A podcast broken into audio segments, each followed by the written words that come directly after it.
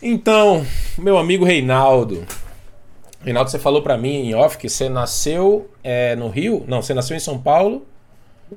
Eu nasci em São Paulo, né? Fui criado no Rio. Foi criado no Rio. Entendi. Criado no Rio. Minha família toda é daqui, né? Porque eu sou neto de italianos, para variar, né? Nasci em São Paulo, praticamente.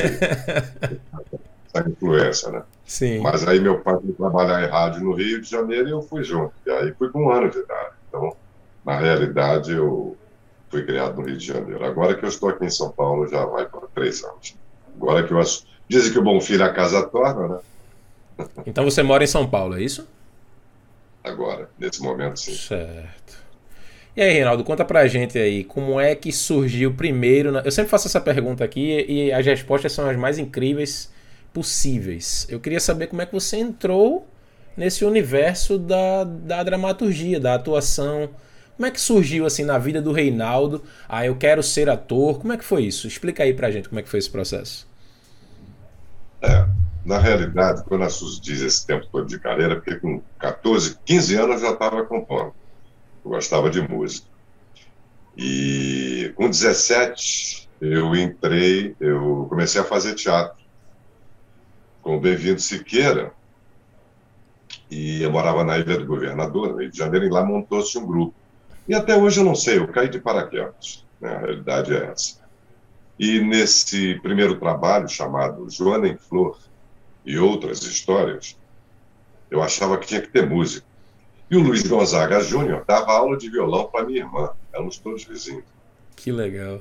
E para resumir a história, para a gente não convidar muito, eu consegui levá-lo né, para esse grupo. E, e como era um jogral, né, é, a música cai, cai, caiu muito bem. E então fizemos o primeiro tema da peça e outras canções que se seguiram, que eram de autoria do Luiz. Nós não falávamos Gonzaguinha, era Luiz. Né? Uhum. Só, só compus com ele o tema da peça e aí excursionamos pelo, pelo Brasil todo com esse trabalho, eu já com 17 anos. Mas aí só na, na, parte musical você fala. Não, não, atuando como ator. Ah, atuando também. A, ah, música, legal. a música foi uma ideia, né? Porque Sim, era um sim, jogral. Sim, né? sim, sim, sim, Então, sim. Perfeito, perfeito. é, é, aí aquela música de fundo, ele ficava ali, né? No fundo, tal, tocando violão, né? E nós eh, cantávamos algumas canções é, paralelamente ao texto, né? O que se dizia. E, e dali, onde ele já, depois, numa dessas viagens, ele grava um compacto, né? E depois ele segue a carreira dele, eu já depois com 21, 22 anos já, tava, já estava na televisão. Muito legal. Foi tudo rápido.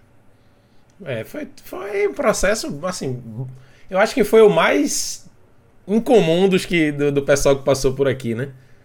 Mas foi muito interessante você começar com essa parte da música, depois puxou aí, já como você falou que era um jogral, né? Tornou até mais fácil o processo. Muito interessante, muito bacana. O pessoal já está emocionado aqui no chat, já mandando um monte de pergunta aqui. Calma, pessoal, vou ler as perguntas aí de vocês para o Reinaldo. Depois, num, num, segundo momento, a gente vai tentar responder aí. O pessoal tá querendo até pagar para você gravar áudio para eles, que eles amam a sua voz. O pessoal, Olá, tá, o pessoal tá dizendo aqui, eu pago quanto, quanto ele quiser para ele gravar um áudio para mim.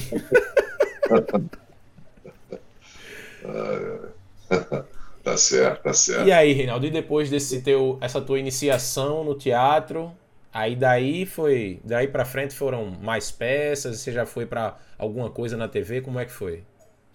Sim, é, é, depois desse trabalho, eu, eu fiz uma peça chamada O Massacre, depois O Beijo no Asfalto, e depois eu fiz uma peça chamada O Assalto, texto do José Vicente, eu fiz também com Bem-vindo, Bem-vindo Siqueira, Bem Siqueira, e viajando também pelo, pelo, pelo Brasil inteiro. Né?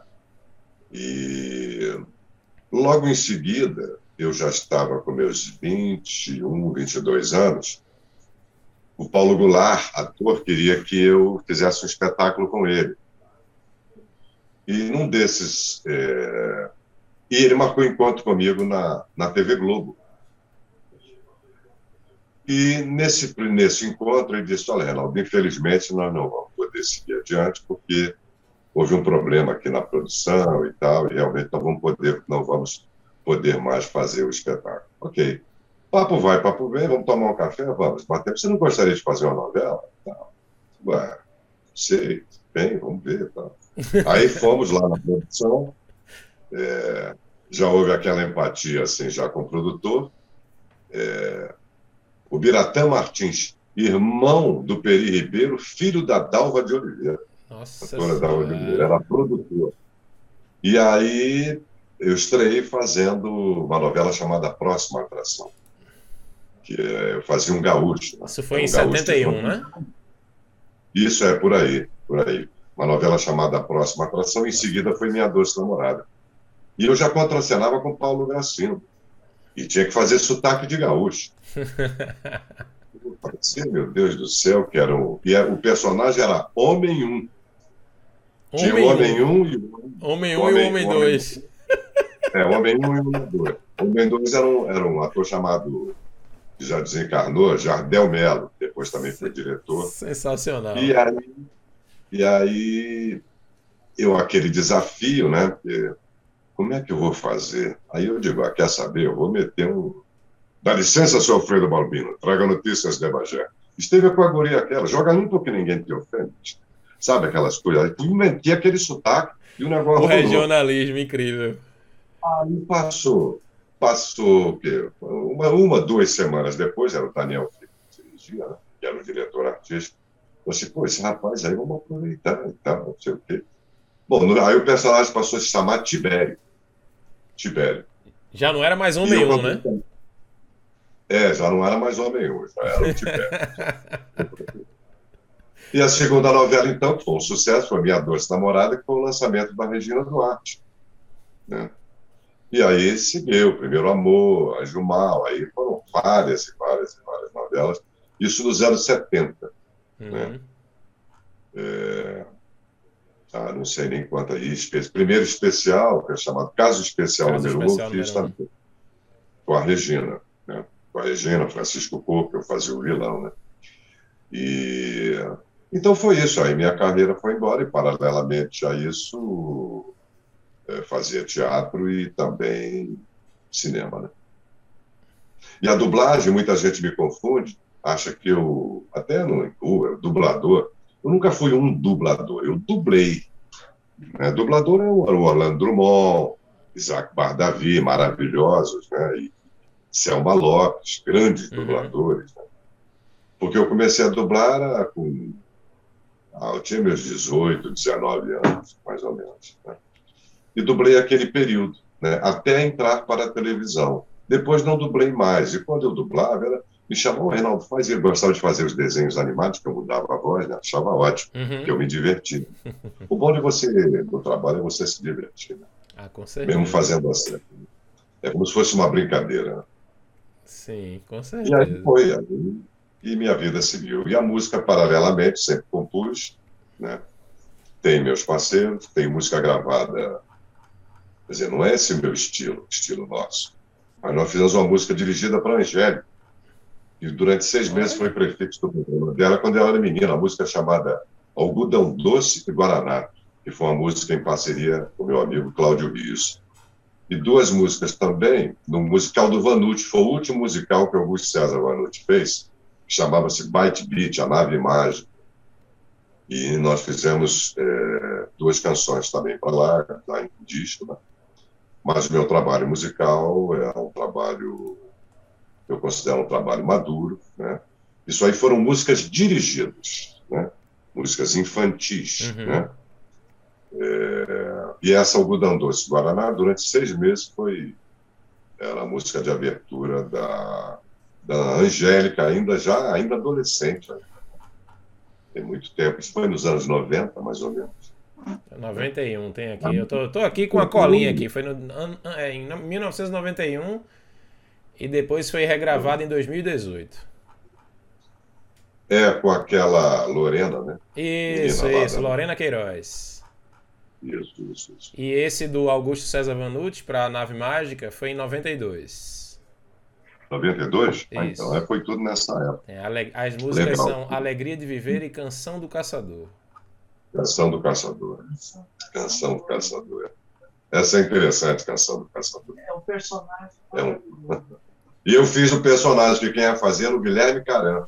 Guilherme Caran, grande falando, Guilherme Caran.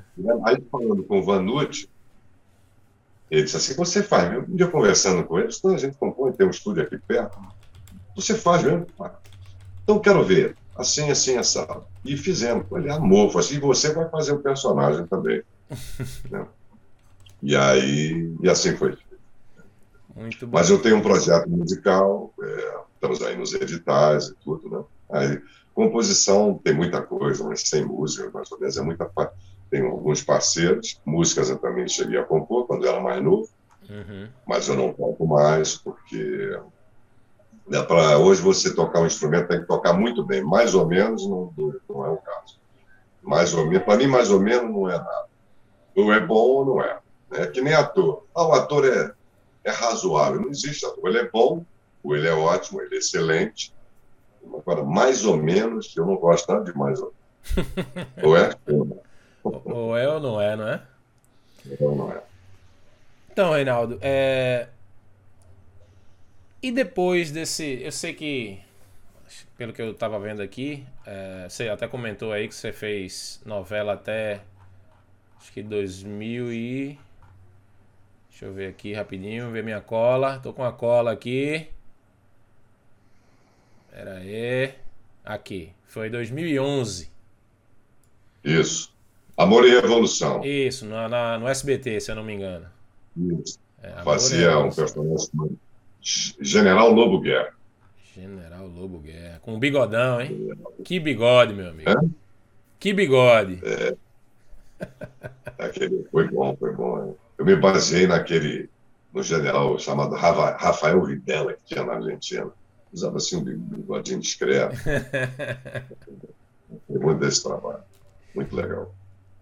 E depois dessa. O pessoal está perguntando aqui se você trabalhou em Irmãos Coragem. Não, Irmãos Coragem eu fiz a segunda versão. Segunda versão, em 95. Segunda a primeira, 95. Não. A primeira, a primeira ainda não. A primeira não estava na televisão. Né? Primeira não. A minha estreia foi na novela Próxima Atração, em seguida Minha Doce Namorada, que foi um grande sucesso, que perderam todas essas imagens foram perdidas no incêndio que teve. Né? A TV é, Globo estava ali no Aí sumiu tudo, eles não têm um documento, eles não têm, até hoje, perdeu-se tudo, perdeu tudo, né? Que foi a estreia da Regina Duarte, com a namoradinha do Brasil, por causa dessa novela.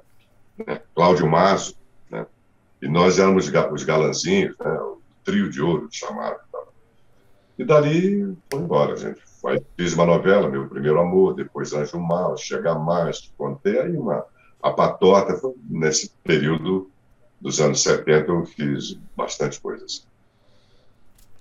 Fazendo uma pergunta para você, Reinaldo, eu sempre faço também essa pergunta aqui e apesar das respostas serem um pouco parecidas, o pessoal sempre traz uma visão diferente, acrescenta sempre alguma coisa. Eu queria saber de você o seguinte: qual é a maior dificuldade hoje é, para as pessoas que querem trabalhar nessa área da atuação?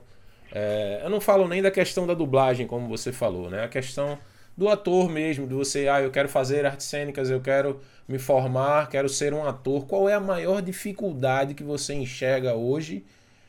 você com essa bagagem que você tem aí de 60 anos de carreira, o que é que mudou tanto de lá atrás para hoje? E o, como, o que é que você enxerga hoje, em 2022, a maior dificuldade para quem quer começar nessa carreira? Olha, eu diria que na antes, não sei se era a maior dificuldade estava nesse período. O que houve foi uma mudança cultural, né? uma mudança estética. Os atores da minha geração, e até os mais velhos, né? eu trabalhei muito com Bibi Ferreira, Tônia Carreira, trabalhei com grandes atores, Paulo Gracino. Né? É, nós tínhamos disciplina e conhecimento, uma sensibilidade diferente. Fazendo aqui uma brincadeira, era uma coisa quase que de marginal. Hoje, as famílias né, de classe média ou classe querem que os filhos sejam atores. A mentalidade é de que quem quer ser ator. É, na minha opinião, é, salvo algumas exceções, é no teatro que você sabe quem é quem. Porque no teatro você está inteiro. Então, o teatro é a grande escola. Só que, com essa mudança, né, é, houve uma, veio uma geração que todo mundo queria ser ator. Né? Até os papais incentivavam. Todo mundo queria ser reconhecido. É diferente da nossa mentalidade. Que todos nós começamos com o teatro. Ninguém foi direto para a televisão. Porque muita gente queria fazer televisão para ser conhecido. Aí até suas carências, seus processos é, é, narcisos, né? egocêntricos. Né? E a gente que, que vem de uma outra época, a gente percebe isso nitidamente. E posso arriscar até dizer uma coisa sem nenhuma pretensão. É, não sei se cabe algum juízo de valor, talvez sim. Você repara que os atores dessa época tinham uma personalidade, um estilo. Hoje parece que tudo saiu de uma forma. Você não esse aqui você lembra do outro, mistura com o outro. Não, você não sente aquela diferença de um ator para o outro, né? com suas características, com a sua personalidade. Né? É, eu percebo que há um vazio, né? Há um porque como nós começamos em teatro, então você tinha que conhecer os grandes, os grandes autores, né? você você tinha pesquisa, né, nós chamamos de laboratório, você tinha um trabalho de expressão corporal. Então, você tinha uma estrutura profissional, inteligente, sensível. Hoje, é, é, sei, é, é difícil você falar, porque é, é né, é, é isso, falta alma. Né? É, hoje é tudo, tudo bombadinho, é tudo bonitinho, é tudo certinho, é tudo... mas falta alma, falta sentimento, falta verdade. Né? Então, é, é, se tornou uma coisa narcisa, sabe? É, é outros valores né? Uhum. e pouco conhecimento do próprio ofício. Porque fazer televisão, cara, fazer cinema, eu fecho aqui em você, tá lindo. Olha só, você só faz, alô, baby, tá tudo bonitinho. Isso no teatro não significa merda nenhuma, não é nada. Não é nada. né? Então, quando eu falo aqui, o cara da última fila tem que me ouvir. Até no meu silêncio. Até numa expressão diminuta no momento. Mas aquilo está existindo. Onde a alma, aquilo existe. E o que eu percebo? Claro que existem as exceções. Quando eu digo isso, eu não estou generalizando, porque generalizar não, claro. é burrice. Claro, claro. Né? Além de ser ingênuo, é, é, é, é tolo, é, é, né? não é válido. Mas, numa boa parte, eu acho que falta alma, né? falta esse entendimento, né? esse conhecimento é, que isso vai influenciar, sim. Hoje está todo mundo preocupado em estar arrumadinho, bonitinho, certinho, é tudo muito uh, formatadozinho, né? Então, essa espontaneidade, essa verdade, né? É, ela se perde, ela fica vazio, né? É um, é um vazio. Eu olho e vejo um vazio. Primeiro, começar pelos textos, né? os, os textos dessa época, porque eu sou contra esse negócio de antigamente. Não existe, o tempo ele é. O tempo não foi e nem será. O tempo é. Então, o que é bom não tem época, é como a música. Mas a música de velho e a sua é de burro. Então, música é, é música, sempre boa. Independente da época. Né? Certíssimo. Como a arte. Né? É, é, é, ela é, toda a arte boa ela é atemporal, tanto na Sim. música quanto nas artes plásticas. né? É, é, no cinema. Né? Então, a minha geração, a gente assistia Godard, Fellini, né? É, as peças de teatro maravilhosas, grandes textos, na própria televisão. Nós tivemos uma Janete Cleo, Gilberto Braga, atores maravilhosos, é, é autores maravilhosos. Né? E, e, e, hoje eu percebo um vazio no texto, no diálogo, é, na imposição de algumas regrinhas que eu não, não compactuo a não ser num caso especial, um trabalho que tenha densidade, onde você possa colocar determinados aspectos é, mais sutis ou subterrâneos que possam ser colocados, mas com uma linguagem inteligente, não aquela coisa gratuita, boi com a bola. Vai do jeito que dá, e essa que é a onda, esse que é o, essa que é o, o politicamente correto. Eu, eu acho que realmente nós ficamos muito defasados de, de talentos mais jovens, né? porque todos nós também já fomos jovens. Sim. Você quer conhecer o bom ator? É quando você olha ele com 20 anos, 20, 30, pá, 40, e você imagina ele com 70, e aqui 80, e você vai ver não, esse aí tem condição. A Glória Pires é um exemplo disso. Começou menina, né? quando começou eu falei, essa menina. Débora Seco, era menina, fazer aquelas com 10, 11 anos, já, a gente já conhece. Você já, aquilo já, já, já, já, já está na alma da, da, daquela atrizinha, né? É, você olha um jovem, você imagina ele como se você tiver dúvida, porque não vai rolar, né? vai viver enquanto está ali, bonitinho, certinho, bonitinho, tudo, gostosinho, Paraná e Pororó. Ela passou daí, já era. Então você tem que ter essa. Você pega um ator como Celton Mello. Então, é, é maravilhoso. Né? O ator tem que ter uma certa inteligência, uma, uma, uma, sensibilidade que possa ir um pouco mais adiante do que simplesmente tô lindo. É, é, e isso a gente vê aos montes. Então, fica aquele cérebrozinho de mico, entendeu? As coisas não, não, não, evoluem, né? E a gente sente falta disso. Nós que somos de uma outra geração, é, trabalhei com Bibi Ferreira, trabalhei com, com, com, com diretores, Flávio Rangel, pô, trabalhei com gente muito boa, então a gente aprendia. Outra coisa, nós tínhamos disciplina.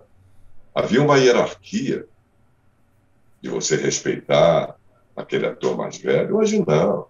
Hoje eles não decoram texto, já acham que sabem tudo. Hoje, hoje é a geração que sabe tudo. A geração de hoje é o seguinte: você chega e diz assim, vem cá, vem cá, deixa eu te explicar negócio. Na publicidade, por exemplo, ela chega, vem cá, você sabe que azul é uma cor complementar do amarelo. Sim, eu já sei.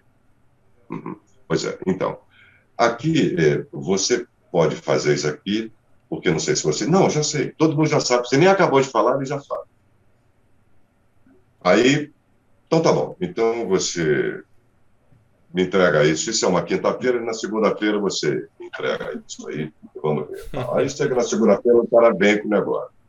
Você olha e diz: Mas não é isso, está tudo errado. Não é que, olha só dizer uma coisa: não tenho não é que.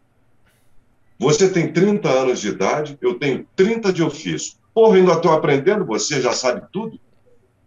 Então é a geração do mundo o mundo começou quando eu nasci. Não, o mundo não começou quando você nasceu, e quando você vai pegar tudo isso, alguém já fez antes.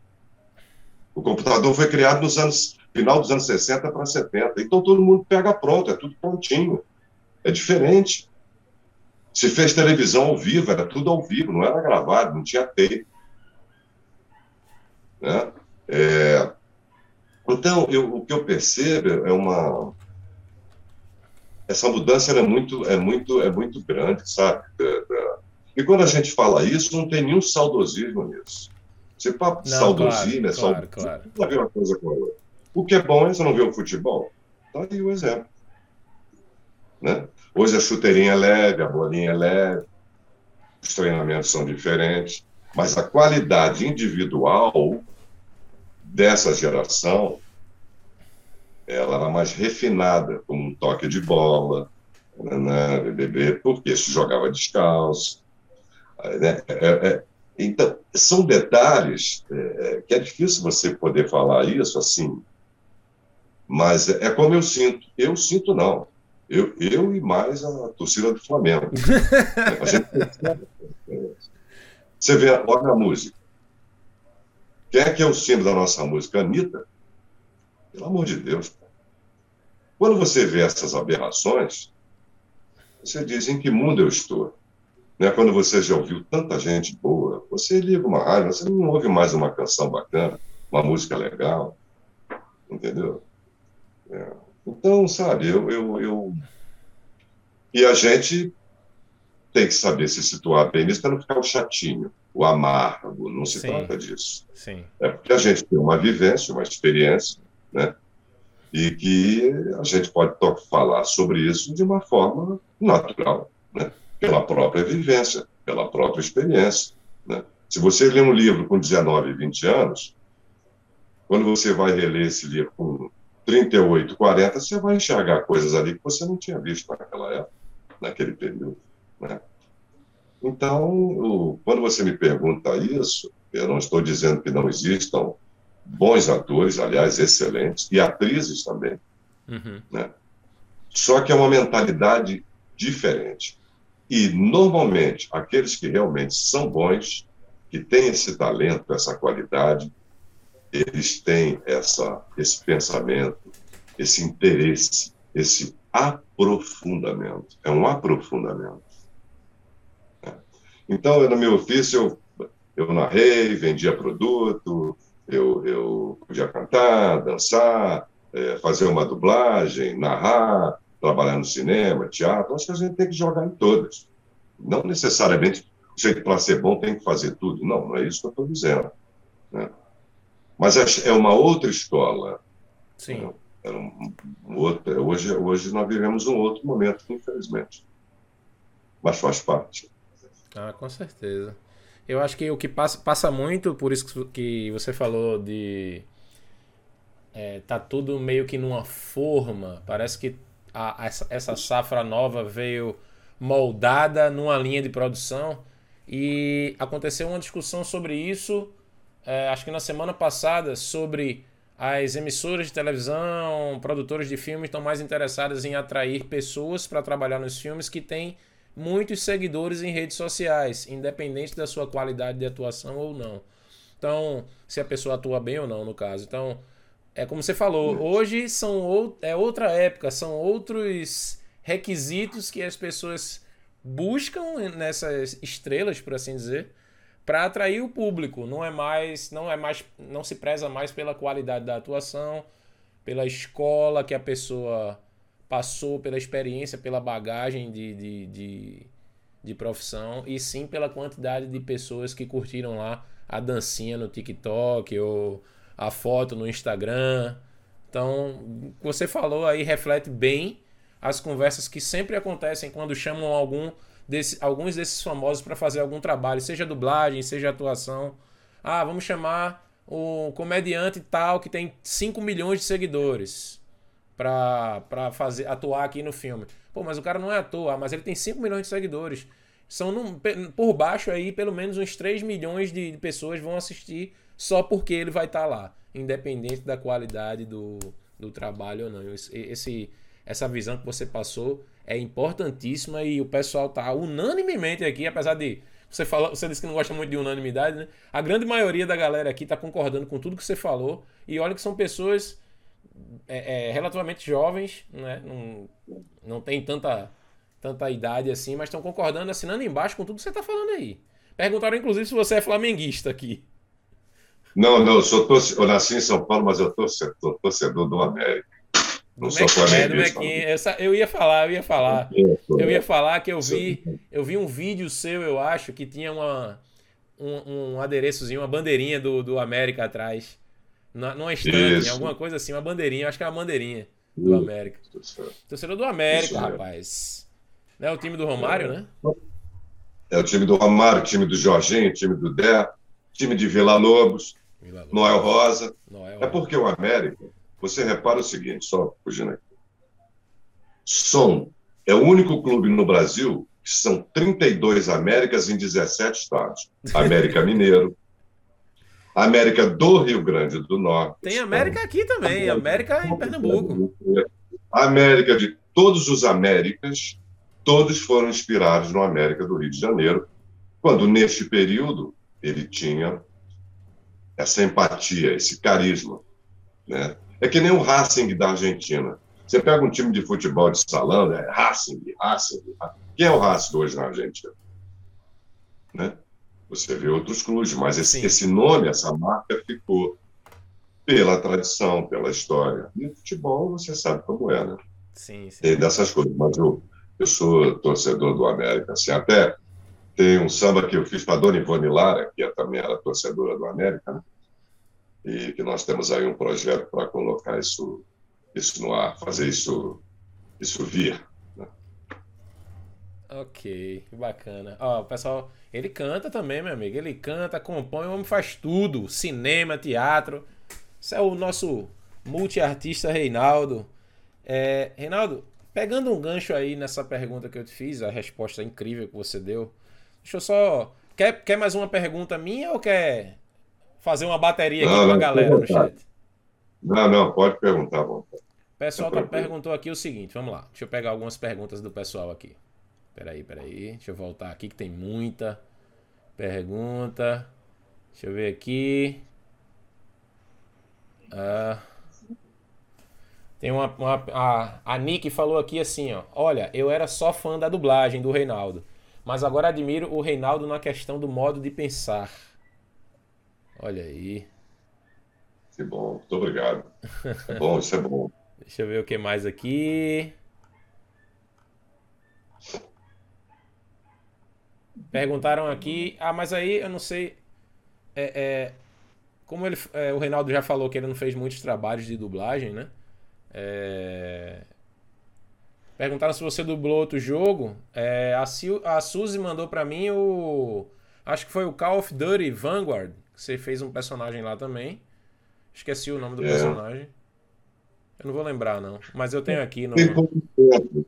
É porque tem pouco tempo, sabe? Uhum. Que, eu, que eu comecei a dublar. Eu... Aliás, eu gostaria de aproveitar esse momento Fique e agradecer. A casa é sua. Agradecer, olha só, ganhei de presente. Oh, olha aí, ó. Olha Ganhou só, menino, olha o menino. São 14 olha de presente, rapaz. É, é, quero agradecer ao Marcos. Marquinhos Diniz. Por esse, Marquinhos Diniz, por esse carinho, vou guardar com muito carinho. É, né? olha aí. Com muito apreço. E deixo aqui a minha gratidão por esse por esse carinho. Muito obrigado. Um beijão para você, um beijo no seu coração, muito grato por isso. Bacana, coisa boa. É, o nome do personagem é Cortifex, do Call of Duty é Vanguard. E aí tem o São 14, né, que é o mais conhecido. Não... Perguntaram se era mais difícil dublar jogo ou série, mas eu acho que você não fez nenhuma série ainda, né, ou fez? Não, eu só fiz esses jogos. Não, não, como eu falei a você, é a dublagem é diferente. Né? Uhum. Né? Você tem que botar no bonequinho a, boa, né? a fala ali. Fiz nesse período muito, né? bem jovenzinho. Né? É, hoje, antes você dublava assim, se você. É uma cena que tinham três, quatro, ó, três, quatro personagens. Era tudo numa bancada só, ficavam os quatro, sabiam errava, tinha que contar tudo. Hoje não, acho que você grava, você faz a dublagem individualmente, isso, né? Isso. Você não faz mais junto com, com, com, com, o seu companheiro de trabalho, né? Uhum. Hoje, então hoje as coisas é, se modernizaram e tal, e ganharam uma certa agilidade, né? Mas na época que eu dublava não era assim, não. Era todo uhum. mundo junto. É, é, hoje, hoje só dubla todo mundo junto quando é voz original. Aí eles colocam todos os, os, os atores juntos. Mas quando, quando é Tipo, vem um filme para ser dublado de fora. Aí cada um faz sua. grava a sua parte e vai embora. E não tem mais aquela. aquela coisa de juntar todo mundo e ficar aquela bagunça boa lá na hora de gravar. Não tem mais isso. Então era pra fazer vozerio, vozerio. Vozerio. Eu vi uma matéria uma vez com vozerio, é muito engraçado o vozerio, cara. Como era, né? Não sei como é hoje o processo do vozerio, mas. E eu vi dubladores maravilhosos, né? O Isaac Badavi, que já partiu, Orlando Drummond, Selma Lopes, é, grandes dubladores, que muitos até hoje ainda estão dublando. Né? Sim, sim. Eu tive, eu tive o prazer de conhecer o Isaac quando ele veio aqui em Pernambuco fazer um, fazer um workshop. É um, é... Eu disse a ele: o senhor parece um urso de pelúcia, porque o senhor é muito fofinho. Ele é muito fofo. Ele é, ele ele, é muito legal. Ele é um excelente ator. Sim. Excelente ator. Né? Lógico, o dublador é um ator, né? Sim, claro. Mas alguns conseguiram. É, uma boa parte dos dubladores, né, que para você viver de dublagem, você tem que dublar praticamente todo dia. Sai do estúdio, vai para outro. Eu me lembro disso. E tem gravação, no, dublagem no estúdio A, B. Esse estúdio que eu gravei, quando eu era garoto, era um estúdio chamado Som, nem existe mais. Cheguei a dublar na Herbert Richards também, mas muito esporadicamente. Sim. Né? É, é, é, diferente do dublador que vive Sim. da dublagem. Né? Então, ele tem que ter um volume de trabalho. O Mário Cardoso, por exemplo, é, hoje é, dirige dublagem, né? e ator também, trabalhamos juntos também em teatro. Então, muitos atores até é, que fizeram televisão, teatro e tudo, se dedicaram à dublagem, uns foram para a direção. Depende de como a sua vida está tá, tá, tá se apresentando, né? quais são as oportunidades. O importante é a gente, o importante é trabalhar. Com certeza. É, tem uma pergunta aqui que eu vou precisar contextualizar primeiro para você responder, porque talvez você não, não saiba, porque é, como você faz a, a, a, dublagem de jogos é uma coisa diferente, né? Como eu já tinha comentado com você, você não, muitas vezes não tem a imagem, tem só o áudio original para você dar naquele tempo ou fazer naquela naquele loop lá e, e pronto. Então a pergunta foi a, a pergunta foi a seguinte. É, não, deixa eu contextualizar primeiro. O, pe o personagem que você fez, né, o São 14, ele foi o catalisador de uma mudança cultural dentro do jogo. E aí a gente até fez um paralelo com coisas que estavam acontecendo no mundo real. É, nesse jogo existem várias raças diferentes, de é, é, não só raças humanas, mas tem raças alienígenas também que vêm para o planeta, o nosso planeta e tinha uma raça que vivia em guerra com os humanos, uma raça alienígena chamada de Decaídos, que vivia em guerra com os humanos. E o, o personagem que você dá a voz a ele, o São 14, ele era o terror dessa raça. Era como se fosse o bicho-papão dessa raça. Todos tinham medo dele, pela, pelo, pelo oponente que ele era. E através dele, isso deu uma virada.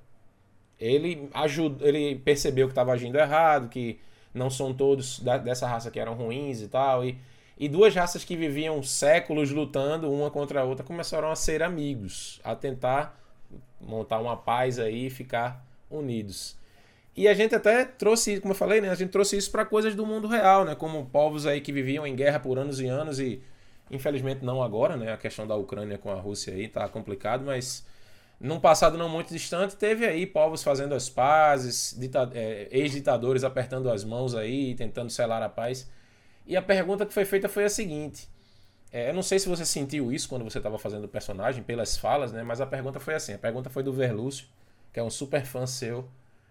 Estava é, até mais ansioso do que eu por essa entrevista, ele e o Marechal. A pergunta é a seguinte: como ele se sente dublando o personagem que foi o catalisador para a mudança de perspectivas no jogo, onde antigos inimigos se tornaram grandes aliados. E isso gerou uma discussão muito grande, inclusive na comunidade do jogo, né?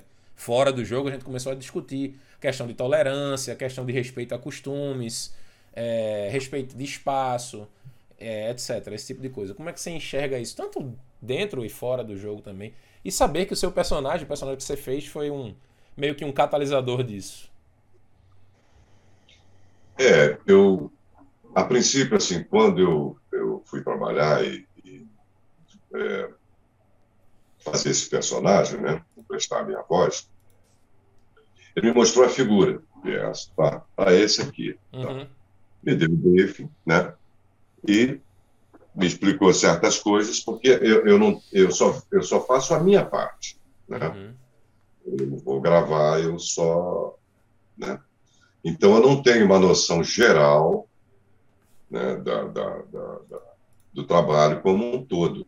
Né? Mas, evidentemente, é, é, pelo texto, né, pelo que está sendo desenvolvido, você percebe isso, que os nossos parceiros aí, nossos amigos, é, é, perceberam.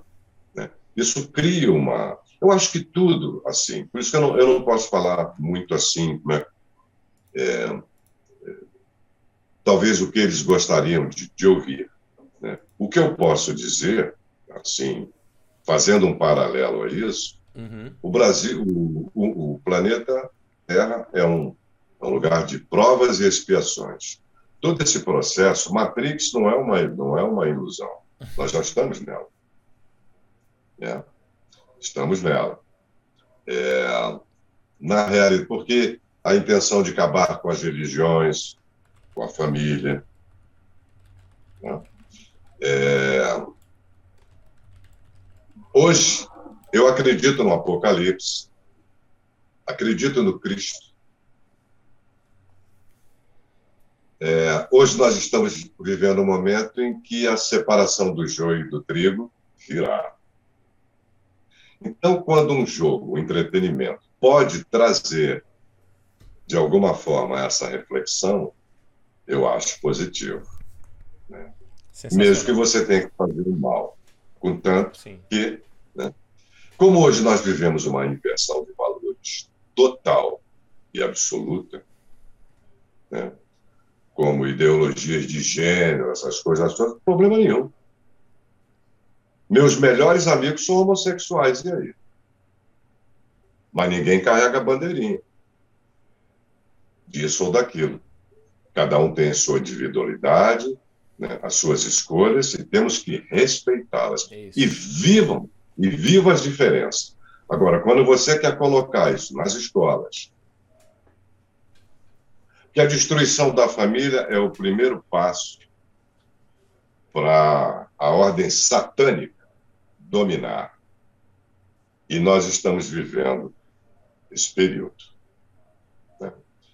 É, como eu me informo muito a respeito, esse programa não é para falar sobre isso, eu só peguei um gancho em cima do que você falou, porque já há um debate em cima Sim. do que esse personagem está dizendo, né? do que esse ou outro personagem busca um acordo, né? Onde aquele que está passando por um processo surge nele um arrependimento, uma nova reflexão. Todos nós somos imperfeitos. Sim. Né? Nós temos imperfeições, todos nós seres humanos temos imperfeições. Claro. E é lógico que se o planeta Terra está inserido na Via Láctea, com 258 bilhões de planetas e estrelas, e nós somos uma delas, seria muita pretensão e falta de inteligência achar que está tudo brilhando por nossa causa, como foi a Santa Inquisição. Né? Isso aí já existe. Nós, nós vivemos na terceira dimensão, mas existem né? Você vê que mesmo inconsciente coletivo, eles trabalham em cima disso. Você vê Matrix, é tudo igual, clone, né? Etc, Mas esse é um papo com outra, é uma outra história. Mas, Não, mas é... sua resposta foi incrível. Eu acho que é, é, em, relação, em relação ao que eu perguntei, a parte que eu mais gostei foi quando você falou que é, cada, é, cada um no seu quadrado, mas o principal de tudo é o respeito. O respeito. O respeito é, é fundamental, é a base de tudo. Sem respeito não Opa. se tem nada. Sem respeito não se tem nem conversa. Sim. Não é incrível, sensacional, Reinaldo. Muito obrigado por essa resposta. O pessoal está emocionado aqui com a resposta. Imagina. É, eu quero tentar fazer uma coisa aqui, Reinaldo. Eu não sei se eu vou conseguir. Deixa eu ver se eu consigo mostrar para você uma coisa aqui. Você está conseguindo ver a minha tela aí agora? Tô. Certo. Opa, peraí. O que foi que eu fiz aqui? Não, meu Deus, o que foi que eu fiz?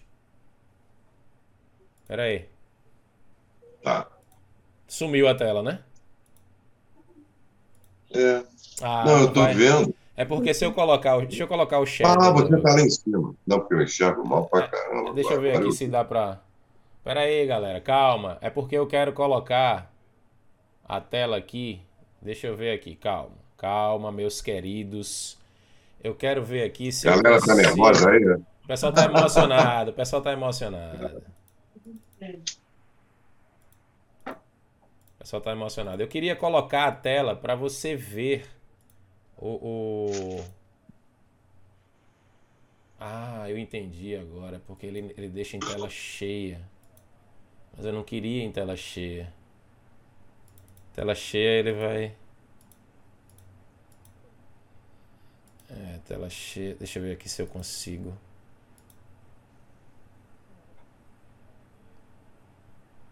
Eu não vou conseguir mostrar desse jeito, não. Pera aí, mas você tá conseguindo me ver, né? Aí a, a câmera tá pequenininha, né?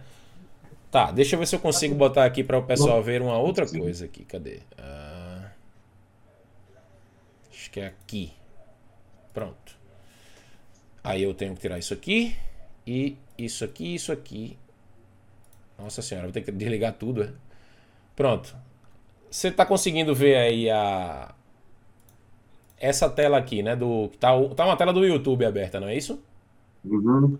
Pronto. Eu queria que você visse primeiro essa cena aqui, tá? O pessoal vai assistir aí também com a gente e, e... para contextualizar mais aquilo que eu falei para você, a visão que a, a, os alienígenas têm do teu personagem é essa aqui, ó. Outrora, numa cidade ainda maior do que a sua, nós prosperamos. Mas isso não durou. Nossa grande máquina nos abandonou. E quando a perseguimos, vocês nos enviaram algo.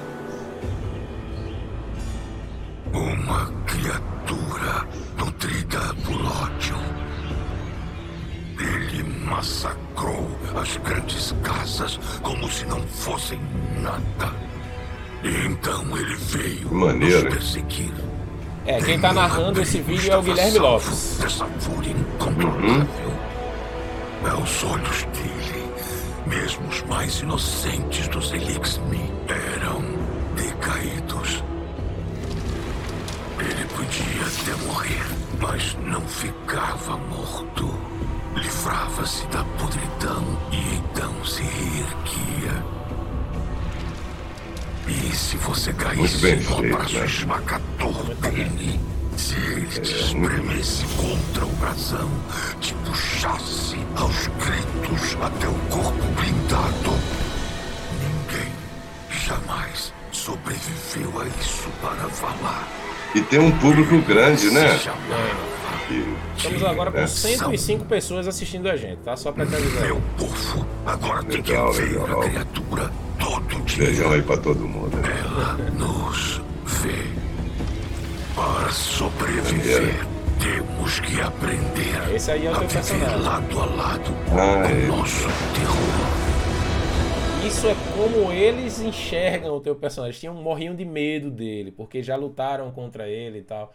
A primeira vez que o seu personagem apareceu foi nesse trailer aqui que eu mandei para você e pra Suzy, que tem você uhum. junto com o Luiz Antônio Lobui. Você andou ocupado, guardião. Que é outro. outro... É o Osiris. Uhum. Ao matar a mente imortal, você mudou todo o curso da história. O tempo foi fendido em Mercúrio. A Legião o fraturou em inúmeras realidades. Eles querem mudar a história. Dar outro fim à Guerra Vermelha. Vai aparecer o seu personagem agora. Você vai... Se quiser ajudar, meu relógio de sol será necessário. É um meio de cruzar os corredores do tempo. Eu o construí para ajudar um aliado a enganar a morte. Eu não consegui ajudá-lo. E a morte dele segue sendo meu maior pesar.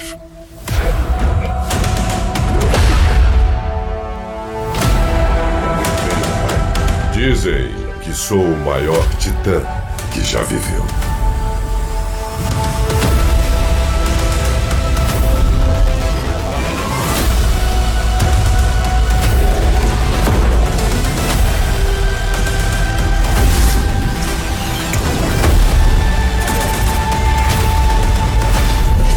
Você luta como um animal feroz, como um herói!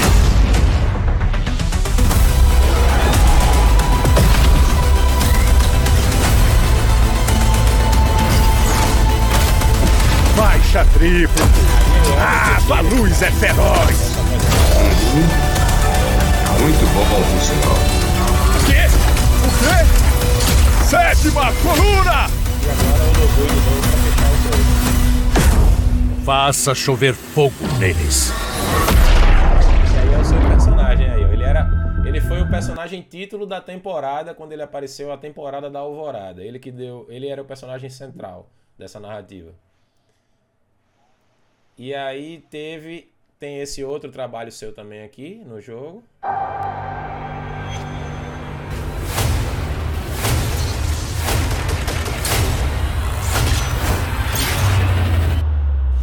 Bem-vindo aos desafios do São 14!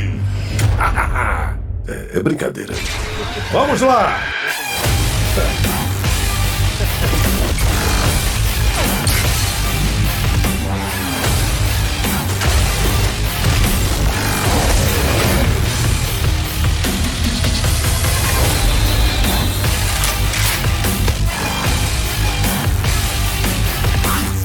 Você é invencível!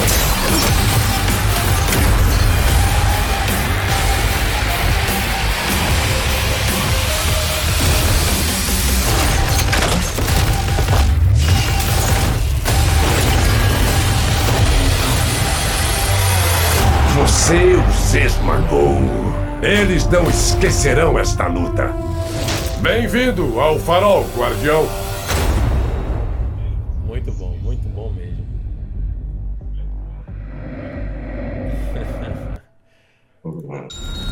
Tem esse aqui também. Esse ficou, Feliz muito- esse ficou bem engraçado. Porque deram uma abrasileirada na- no texto, ficou muito legal. O pessoal da, da tradução faz um trabalho muito bacana e. Muito. Feliz alvorada a todos! Não deixem as tristezas recentes ofuscarem nossa celebração. Então, vamos festejar até o sol raiar! Vamos festejar até o sol raiar. Isso é muito brasileiro isso. É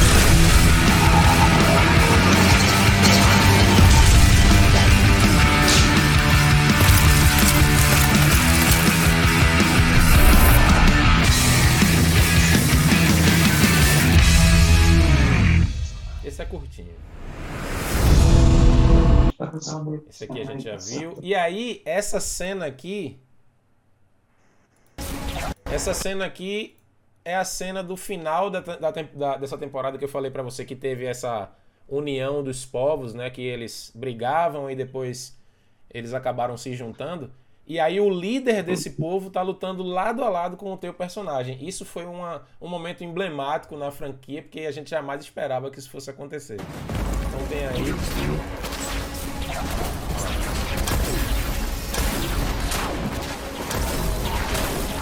Ele protegendo a raça que ele sempre matou. A né? guardiã quebrou o portal! Para trás da gente! Não vamos deixar ninguém sair ferido! Levante-se! Você não vai tombar hoje!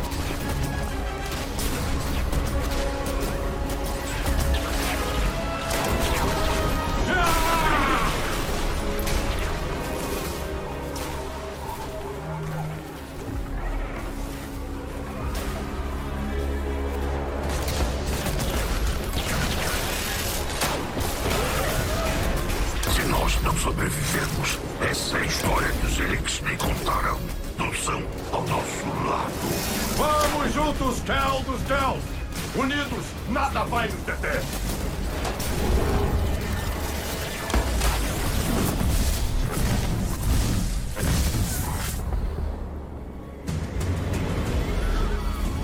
Sem dúvida alguma.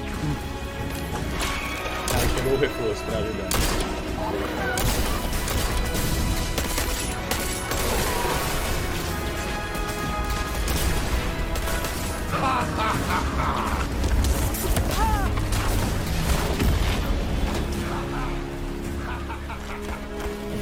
Ainda teve uma risada ali do Reinaldo no fundo.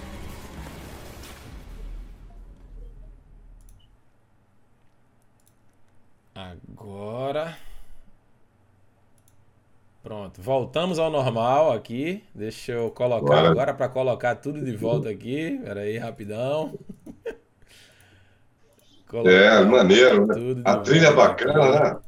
É, é muito, é muito interessante, assim. Eles trabalham muito bem a questão da trilha sonora, do. É muito bem feito, né? O pessoal tá emocionado aqui no. Deixa de canalice, seu Jackson. O pessoal tá emocionado aqui. É, é, é um personagem, como eu falei para você, o pessoal tem muito carinho pelo personagem e, e, a gente só sabia dele sobre ler, né? Só lia sobre ele. E aí, quando ele apareceu uhum. no jogo, foi um, um, uma comoção. Meu Deus, esse personagem vai entrar no jogo. E, tipo, esse trailer que eu mostrei para você, que é da primeira gravação que você fez, ele uhum. é de 2020. 2020? Peraí, deixa eu ver aqui. Pronto, deixa 21, eu ver. né? É, 2021. É, eu falei bobagem aqui. Não, é não. Esse da. Não, esse. O primeiro mesmo que tem a, a sua voz pela primeira vez é 2019. 3 de dezembro de 2019 esse vídeo foi lançado. 2019? 2019. E tipo, como Caramba. saiu em dezembro, eu acho que você gravou um pouquinho antes de dezembro para poder já estar tá pronto, né? 2019. É. Caramba, Olha quanto lembrar. tempo faz. É. Caramba, isso é 2019 mesmo, né? Bom, 2019, não vou é, a, data do, a data do vídeo aqui tá como 2019, 3 de dezembro de 2019. Trailer da temporada da Alvorada, que foi quando o São 14 seu personagem apareceu pela primeira vez. Olha aí, já há três é. anos dublando o São 14. É, então foi logo quando eu cheguei a São. Cheguei em agosto, é, setembro, outubro, novembro, dezembro. É. É. Você viu, eu mesmo não lembrava disso. É, mas isso é tão normal, Reinaldo. Todo mundo que eu conversei aqui, eu sempre perguntava: Ah, você fez tal personagem? A pessoa, ah, não lembro. não vou lembrar. Aí quando você passa o trecho, mostra alguma coisa, a pessoa, ah, realmente eu fiz e tal. Então. Mas não e se. Quando você grava, quando você grava lá, é num estúdio pequenininho, cara. Uhum. Uma coisinha assim, dessa largura aqui, mais ou menos. Uhum. Não, acho que não tem nem dois metros. Dois metros, talvez, de profundidade, mas de largura, não chega a isso. Você grava, tem ali o texto na frente, te dá, é, o diretor geralmente te dá um briefing né, do, do que é e tudo, e, e vamos em frente. Bacana. Pessoal, eu não sei se ele vai poder responder isso, tá, pessoal? Eu, eu vou fazer meu trabalho, que é perguntar. É, o pessoal tá perguntando aqui se você gravou mais é, falas para o seu personagem, o São 14. Se você não puder falar, não tem problema, tá, Reinaldo? É, é, fique bem à vontade. Se eu gravei, se eu fiz outra gravação, isso? Isso. Não entendi. Isso, isso. Se você gravou recente alguma coisa dele, é isso, acho que acredito que seja isso. É isso mesmo. Não. Não, não me lembro. É, não, recente pode ter sido assim, um, um, mês ou dois meses atrás. Eu não me lembro, porque eu, como eu fiz gravação de outras coisas, uhum. outros personagens, assim, é, eu não realmente eu não me lembro. É, eu não sou muito bom nisso, não, sabia? Assim, de tudo que é, não. Você vê que você falou 2019, eu nem me... Não, nem eu, nem eu, eu lembrava que era 2019, eu pensei que era 2020. É.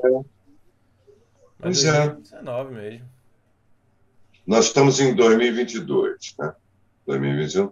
É, rapaz, então, então foi logo depois que eu vim para São Paulo. Uns meses depois. Eu cheguei em agosto, dia 8 de agosto, acho que de 2019. Uhum. É, é, vai fazer três anos. É, então foi logo, no, logo que cheguei, eu, eu gravei, então, é, realmente. Mas é, rapaz, eu às vezes me perco, sabe? Eu não sou muito bom para data, não. Deixa eu ver aqui mais o que, é que o pessoal está perguntando. É, é... Vai, vai seguir nessa, vamos dizer assim, nessa carreira agora, nesse, nesse nesse caminho novo da tua carreira agora, Reinaldo, de dublagem? Tá gostando de fazer isso? Olha, eu curto, eu gosto de fazer, né? É, a gente faz de tudo um pouco, né? Acho que tudo é uma experiência. Sim. Pode gravar um game e depois tem teatro enorme. Pode gravar um game e fazer uma novela. Pode gravar um game e fazer um filme. Né? Pagar um game vamos cantar, vamos, vamos compor. Vai de tudo um pouco. Para mim está tudo certo. Entendeu? Apenas mais uma coisa, mais um, né, um segmento que você. Mais uma atuação, né? E mais um, um segmento que você abraça com muito carinho. Bacana. Eu ia te perguntar naquela hora que você tava que a gente falou, teve aquela pergunta que eu te fiz sobre a questão da diferença entre a, a, os atores de hoje, os atores de, de, antigamente. E eu queria te perguntar uma coisa que surgiu numa entrevista com uma outra atriz aqui, uma, uma outra pessoa que trabalha como atriz de voz, que foi a Carolina Godinho. É, eu queria saber tua opinião sobre isso, que é o seguinte. É, ela disse que o nosso país, né, falou explicitamente do país, né, nosso país ele carece de incentivo a essa parte cultural, de modo geral, né?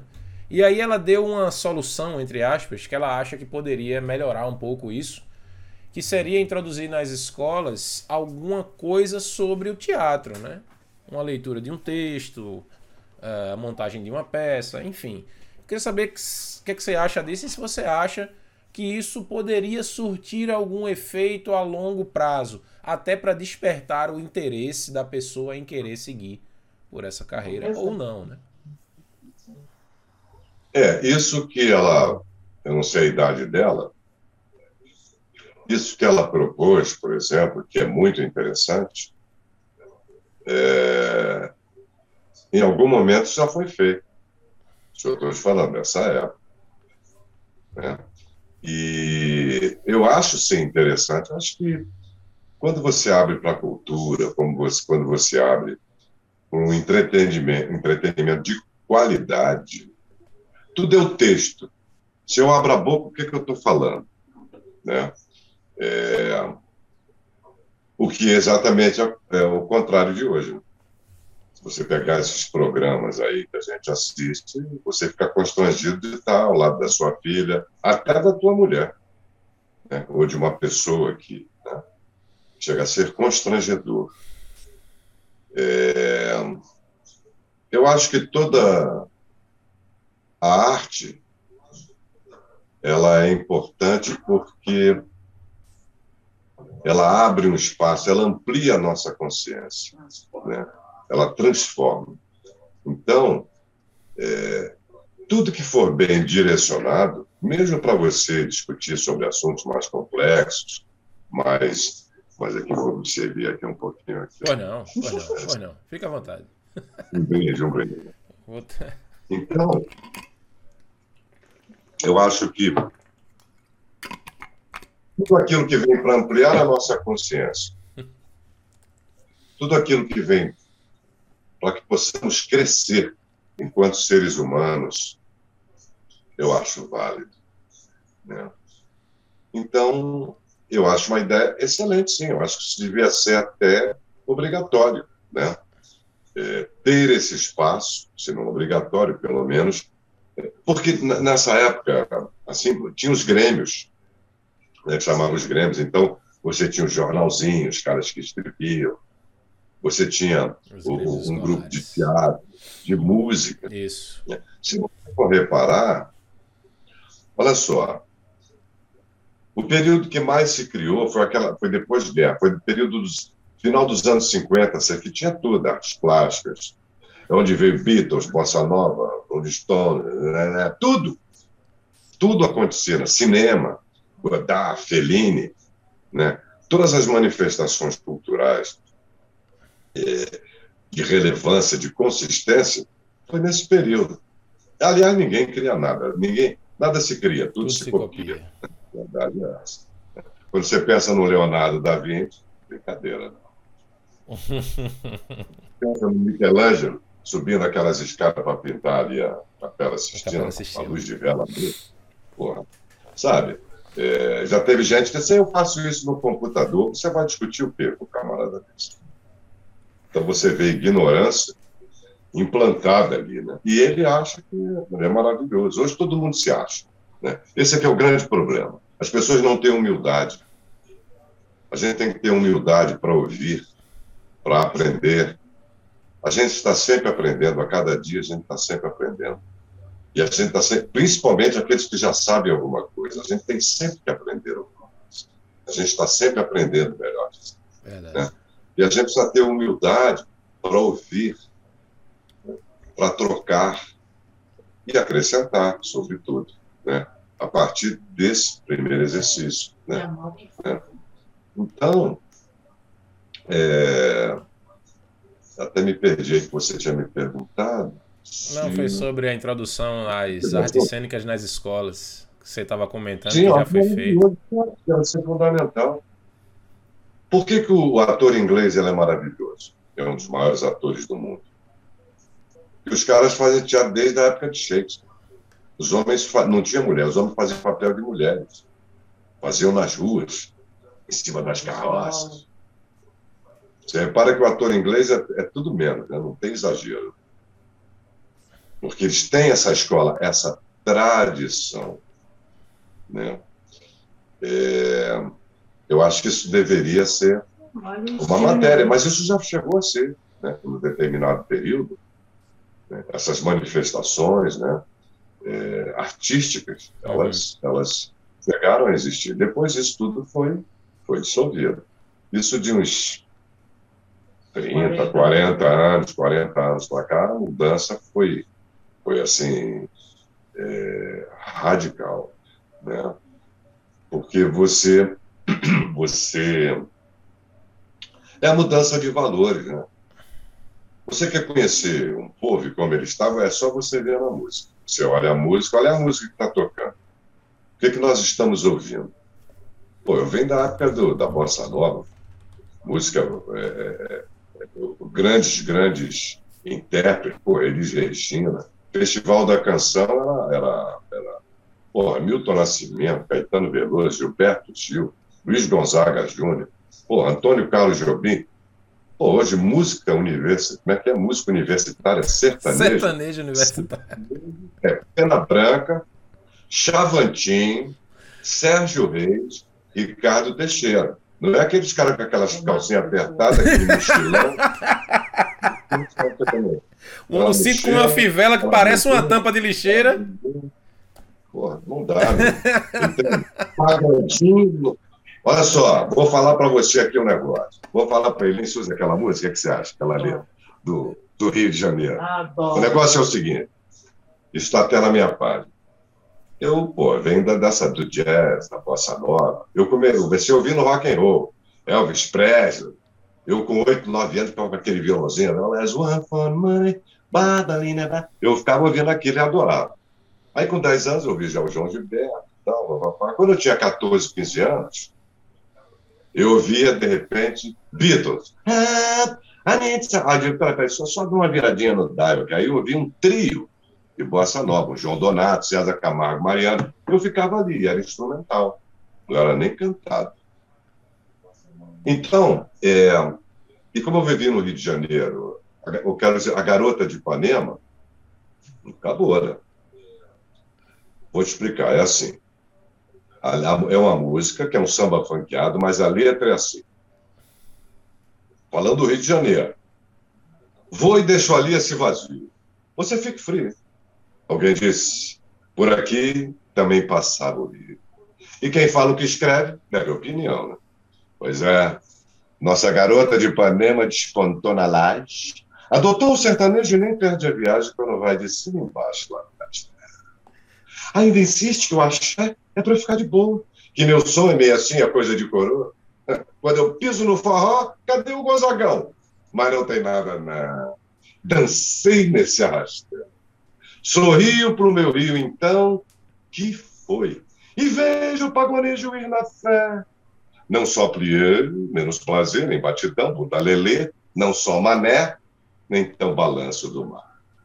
Mas ela tá parada lá no cara que é bicho solto, ele é mano, mas se faz de morto. Né? E o Parça diz assim, por fim, e vai dar ruim aí. Ela o que mais quer é ser modelo e ter um bom carrão. Já tentou fazer um curso de interpretação? Mas quando vai ao cinema, o filme é de explosão. Só que de Ipanema Madureira, meu samba é assim. Que sonora madeira e fecha essa questão. Mas ali olhando ela, eu ouço um. Sem noção. Mas não tem nada, não. Eu nem quero ter razão. Sorrio pro meu rio, então, que foi. E vejo o pagonejo ir na fé. Não só plié, menos prazer, nem batidão, bunda lelê, não só mané, nem tão balanço do mar. Ou seja, dá para todo mundo. Cada macaco no seu gato. Entendeu? Sensacional. Eu fico impressionado como é que você sabe falar, tudo isso decorado. É, decorado. Mas a, a, letra foi feita em cima da música. A música já veio antes. Entendeu? É porque dá para você brincar com isso. Então você fala, sim, é sim. diferente. O Rio que eu vivi, o Rio de música linda. Descobri com a garota de Ipanema agora está onde? Na laje. é. Tá na laje. Diferente. É, diferente. Agora Ipanema era linda. Ipanema, eu vivi em Ipanema nos anos 70, cheirava, tinha aroma de patchouli. Entendeu? Só gente bonita. O feio era bonito. O feio era bonito. O feio né? era bonito. Você vê que hoje os padrões mudam. Né? É, um programa que o Brasil Paralelo está fazendo um trabalho aí, que é O Fim da Beleza. O Fim da Beleza. Né? Então, é, a beleza é sagrada. Né? Não essa beleza que nós nos referimos atrás, naqueles assuntos. Então, quando você. Essa letra é irônica. Apenas uma brincadeira que eu queria falar do tempo que eu vivi e que hoje eu, eu vejo. Então, você vê música universitária sertaneja. Sertanejo são aquelas músicas é, é, de Goiás, do interior, né, daquela região ali, né, de Minas, onde você fala das, é, dos aspectos culturais, das emoções, uhum. daquela região. O que você ouve é o Mela Cueca, entendeu? Que é uma música romântica, brega, com harmonia horrorosa, né? todas iguais. Né? Você passa que ouviu aquela, está ouvindo a outra, parece que é a mesma. Aquela coisa horrorosa. Né? É tudo igual. É, é a forma, tem como você falou. Até na música tem forma também. Não, e aqueles pagodinhos. É, vou te contar. Pô, você não ouve, sabe? Porra, quando você pensa que Cartola era um guardador de carro e tem aquela, e tem aquela canção A Vida é Moinho. Devias, devias vir para ver os meus olhos tristões, pois quem sabe sonhavas meus sonhos, por fim. Volto ao jardim com a certeza que devo chorar, pois bem sei que não queres voltar para mim. Queixo-me as rosas, mas que bobagem, as rosas não falam. Simplesmente as rosas exalam o perfume de ti. Pô, olha a poesia, para um cara que guardava automóvel que morava no morro. Meu pai também não gosta muito desses samba de hoje, não. Ele, é, ele gosta só de coisa antiga mesmo. É, o, o, o, não, mas tem mesmo. É, é porque hoje a questão é a mídia. A mídia no apocalipse hoje é a grande prostituta. é mesmo. É, ela vai, vai empurrando, vai. vai empurrando, e aquilo ali vai entrando, vai entrando. E você não tem espaço, por isso que eu digo, nem tanto nem dana isso, nem só isso, nem tão balanço do mar. Tem espaço para todo mundo. Sim. Você quer ouvir aquele segmento? Ouça. Você quer ouvir este segmento? Como tinha na nossa época. Tinha um meio bolero, isso, isso. Mas é, era democrático. Hoje não. Você, para achar uma música boa no rádio, é difícil. Eu nem ouço. Eu nem tenho televisão em casa, acredito se quiser. Eu acredito. Nem tenho. Eu não tenho. Nem vejo. Eu vejo assim, quando estou num lugar, assisto e tal. Meu filho, minha filha, ah, vai dar uma televisão, não, não, não, não, não. Mas não entendo isso, você. Não, não, não, não. Eu sou ator que eu estou ali no palco tal. Até é melhor que eu não polua, minha. Entendeu? Eu não quero vou lá no, na internet, vejo o que me interessa. Entendeu? Tá certo, Reinaldo. Bom, é, estamos chegando aí nos nossos momentos finais. Eu queria fazer. Eu queria agora, como a gente diz aqui no Nordeste, eu queria lhe aperrear. E aperrear, Tander, olha só, se você. O sotaquinho, o sotaquinho é bom. Eu gosto. Sotaquinho é bom. né? Sim. Eu tenho uns amigos lá que são nordestinos, quando eu passo por eles, eu passo a deles, sim, eles já sabem logo. É muito legal, Tem um, eu adoro. tem um amigo meu, né? O, o Dudu Fevereiro, que é dublador também. Ele.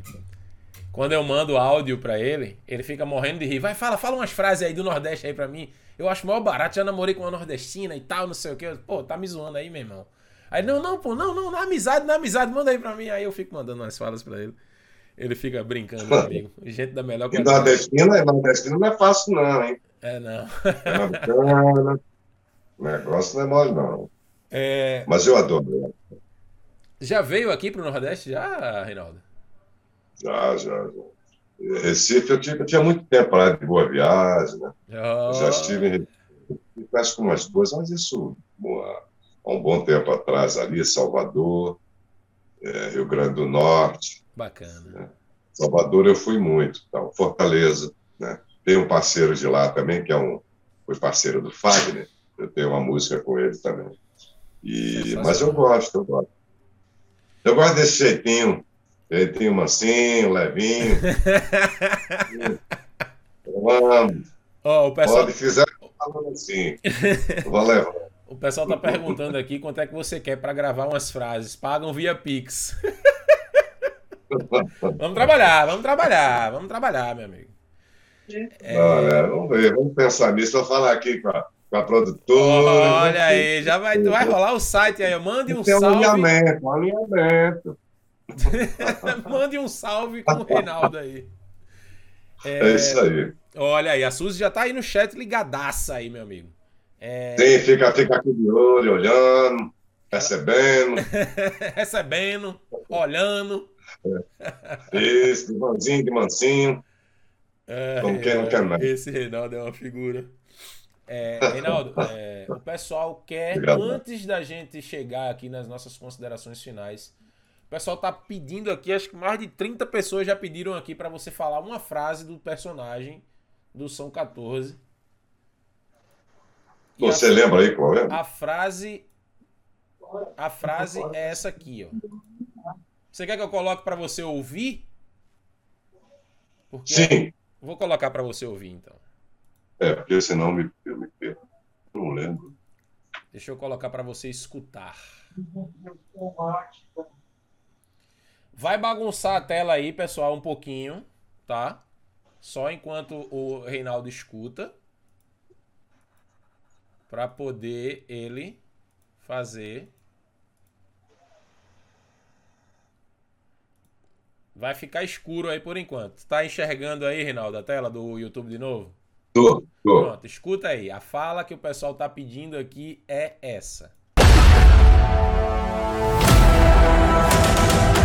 Dizem que sou o maior titã que já viveu. Conseguiu entender? Não, Peraí, não ouvi ainda. Ele fa... Ah, não ouviu não? Ué, não saiu o som não? Peraí, peraí. Dizem.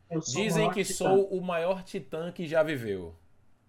Deixa eu só colocar a Só tela é. de volta. Deixa eu colocar a tela de volta aqui Tá. pra você falar. Pronto. Dizem que sou o maior titã que já viveu. Isso. Aí no dizem ele dá uma pausa. Ele fala dizem, aí dá uma pausa. Que sou o Então maior vamos lá. titã que já viveu. Dizem que sou o maior titã que já viveu. Dizem que sou o maior titã que já viveu. Um brinde. Sensacional. sou o maior titã que já viveu. E a cachaça? Toma. É a cachaçinha. É a cachaça. Muito bom. Se fosse biba, seria diferente, né? Aquela biba. Dizem que foi mais. Hoje seria assim, dizem. presa. Dizem que sou o maior titã que já viveu. Ah, aquela bichinha, preguinha presa. Sabe aquela que das paredes, assim, aquela coisa? Reinaldo, Pudo, pudo, pudo. Valeu, meu irmão. Obrigado aí. é, eu queria pedir pra você, antes da gente se despedir, eu queria que você deixasse aí uma mensagem pra aquela pessoa que tá pensando em entrar nesse meio da não só da dublagem, mas da atuação no geral, no teatro, no cinema, é, nas artes cênicas, qual é o conselho mestre que você dá? Assim, o principal conselho que você poderia dar para quem quer entrar nessa carreira hoje? É, humildade, observação, né? É, essa entrega, né? Preciso ter alma. Isso você tem que sacar em você, porque é, muitas vezes, muitas pessoas é, que pretendem é, seguir esse ofício, né? Eu costumo dizer, é, é preciso saber se tem essa qualidade, né? Para você experienciar essa qualidade, é a prática. É a prática, é o fazer. Né? Não necessariamente você que faz uma escola de teatro, você pode fazer uma escola de teatro, teoricamente você saber de, uma infinidade de coisas, mas quando você vai para a prática você não resolve. Né? Então, é, para quem tem este talento, que uma coisa é você querer jogar bola e não ter talento. Né? Você pode gostar de futebol. Você... Existem dois tipos de o artista: é o passivo e o ativo. O passivo é aquele que assiste, se emociona, compreende, né? absorve.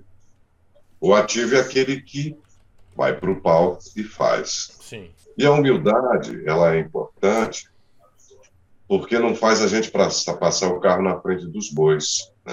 E experienciar sem experiência sem trabalho, sem o exercício, como é que você vai saber? Né? Você pode achar que sim, né? como tem muita gente que acha que ah, tem talento, que eu sou, não, não é, não tem. Né? Então você só vai poder saber exercitando, fazendo, né? construindo. E a humildade, a observação, né? a, a é, é, estudando também, né? procurando, pesquisando, é, procurar ler uns Stanislaves para você entender, né? Porque, na realidade, é, a gente não, não representa. Você não vai representar sentar.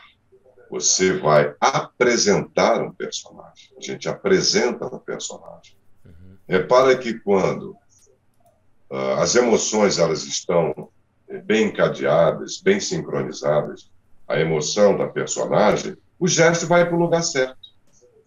Né? Tudo funciona, tudo flui. Né? Então, é muito difícil da, dar assim um, um, conselho, porque cada um é cada um. Sim. Cada um tem o seu, seu degrau. Né? Uns levam mais tempo, outros. É, é... E o, a outra coisa, que é muito importante, não leve nada para meu personagem já está pronto. Nada está pronto. Nada está pronto. Nada, ah, cheguei, fiz e aconteceu. Não, menos. Né? Então, a observação, eu, isso é o meu método, é observar. Né?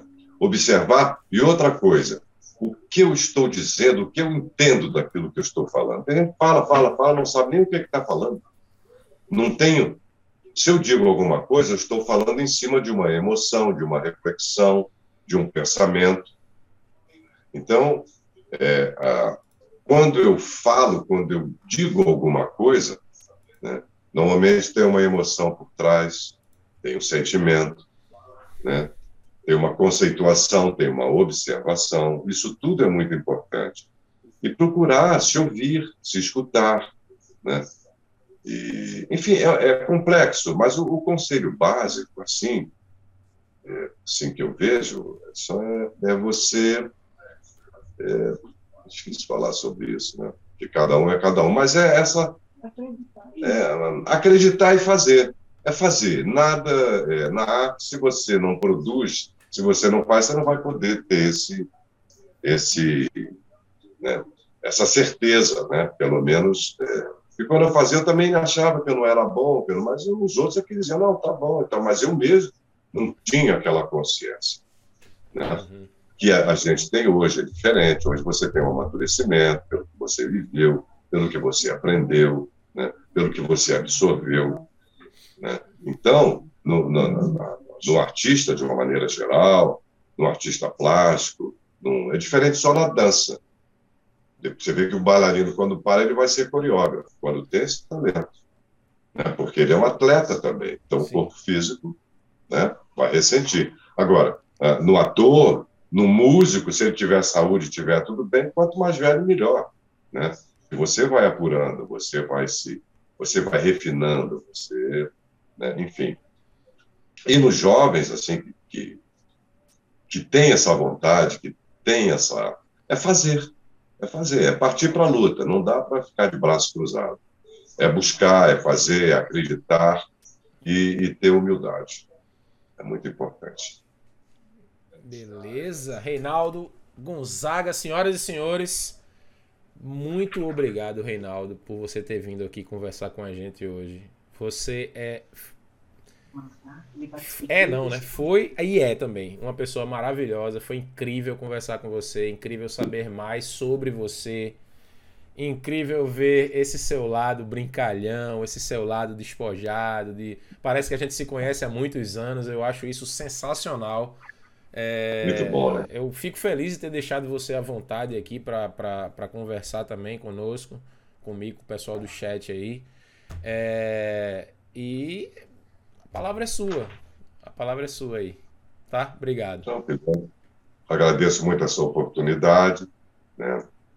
É, sou muito grato a, aqui a menina, aqui a criança aqui, ó, ó. muito grato aí. Marcos, Marcos, né? Marcos, Marcos Diniz. Muito obrigado. Marcos Diniz. Marcos Diniz, muito obrigado. Obrigado a você, Edinho, por essa, esse momento. Agradeço aí ao, ao, Tamo junto. ao seu público, a toda essa galera aí. Um forte abraço, um beijo no coração para todo mundo e que Deus abençoe a todos. Amém, meu querido. Obrigado por tudo. E as portas estão abertas quando você quiser voltar para falar conosco sobre o tema que você quiser. Estaremos aqui para lhe escutar. Muito obrigado. Tá bom? Muito obrigado, um beijo. Obrigado, Reinaldo. Até a próxima, se Deus quiser. Até a próxima.